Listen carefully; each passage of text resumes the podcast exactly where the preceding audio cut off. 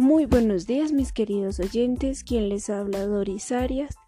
El día de hoy los acompañaré y resolveré algunas de sus inquietudes que posteriormente enviaron al programa.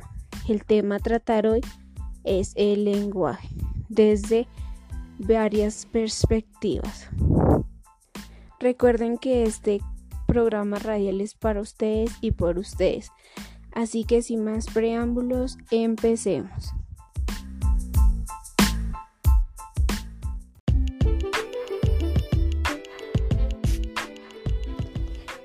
Esta pregunta nos la envían desde el sur de Bogotá. La pregunta es, ¿cuál es el sentido del lenguaje en el tiempo actual? El lenguaje tiene un sentido de comunicación, sea escrita u oral. Nos ayuda a entablar alguna de nuestras comunicaciones cotidianas, pero hablando en el sentido en un buen sentido del lenguaje, vemos que se ha perdido, no solamente porque Colombia está a punto de enfrentar el tercer pico de la pandemia del COVID-19 por falta de lenguaje.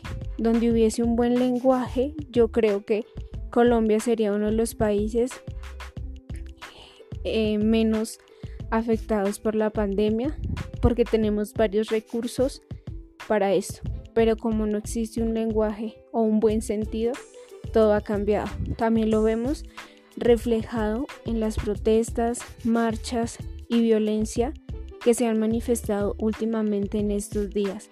Vemos cómo el pueblo tiene que hacerse sentir de manera violenta para que el pueblo los escuche, para entablar una comunicación. Es decir, el pueblo, el gobierno olvidó lo más importante, al pueblo.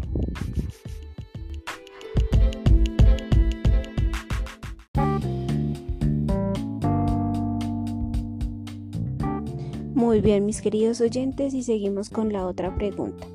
Dice, en un país azotado por el hambre, el desempleo, el aumento de los casos de pandemia y la violencia de todo tipo, ¿para qué debe servir el lenguaje? En estos tiempos tan difíciles que afrenta todo un país, el lenguaje debería ser el primordial. El lenguaje debe ser el centro de todas las cosas. Si, si estuviese o si existiera mejor un buen sentido del lenguaje, ningún país enfrentaría consecuencias tan graves como las que estamos viendo. Con el verdadero lenguaje y un verdadero sentido del lenguaje, sabríamos minimizar las pobrezas, la violencia, los casos de COVID, teniendo en cuenta la comunicación. Como bien nos lo dice Skinner en su teoría nos explica que el lenguaje es parte del conductismo. Es decir, el lenguaje tiene características de las conductas del ser humano. Y nos dice que hay que ver al lenguaje como una forma de conducta. Todo está en nuestras conductas, es decir, en nuestro lenguaje.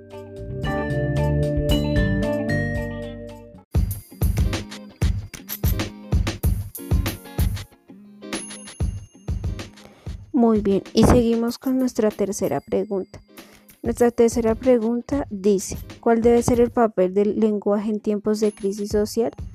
Antes de responder esta pregunta, quisiera irme a la teoría de Chomsky, que dice que el lenguaje es innatismo, es decir, afirma que todos los seres humanos tenemos unas capacidades innatas que nos permiten desarrollar el lenguaje.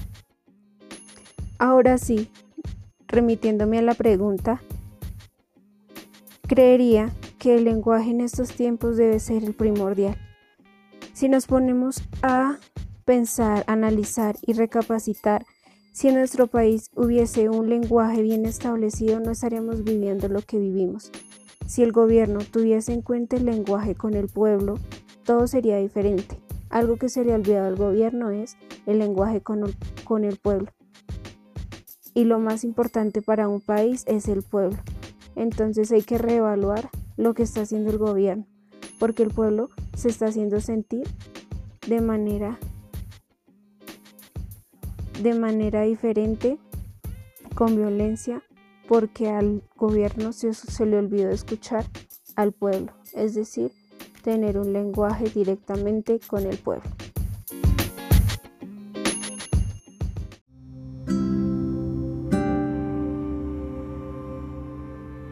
Bueno, mis queridos oyentes, y para terminar tenemos una pregunta que dice así, ¿cuál debe ser la función de la academia en relación a promover un conocimiento acorde con la realidad social?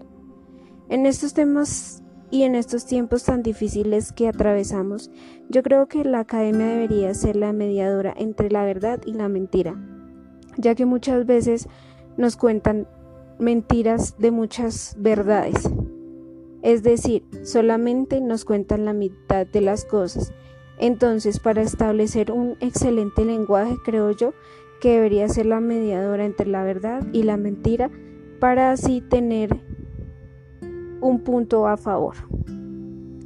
Bueno, mis queridos oyentes, este fue el tema de hoy, el lenguaje. Los invito para que no dejen de seguir y estar en sintonía con su emisora Pensamiento y Opinión. Quien les habló, Doris Arias, y nos encontraremos en una próxima, en una próxima emisión. Cuídense mucho, hasta la próxima.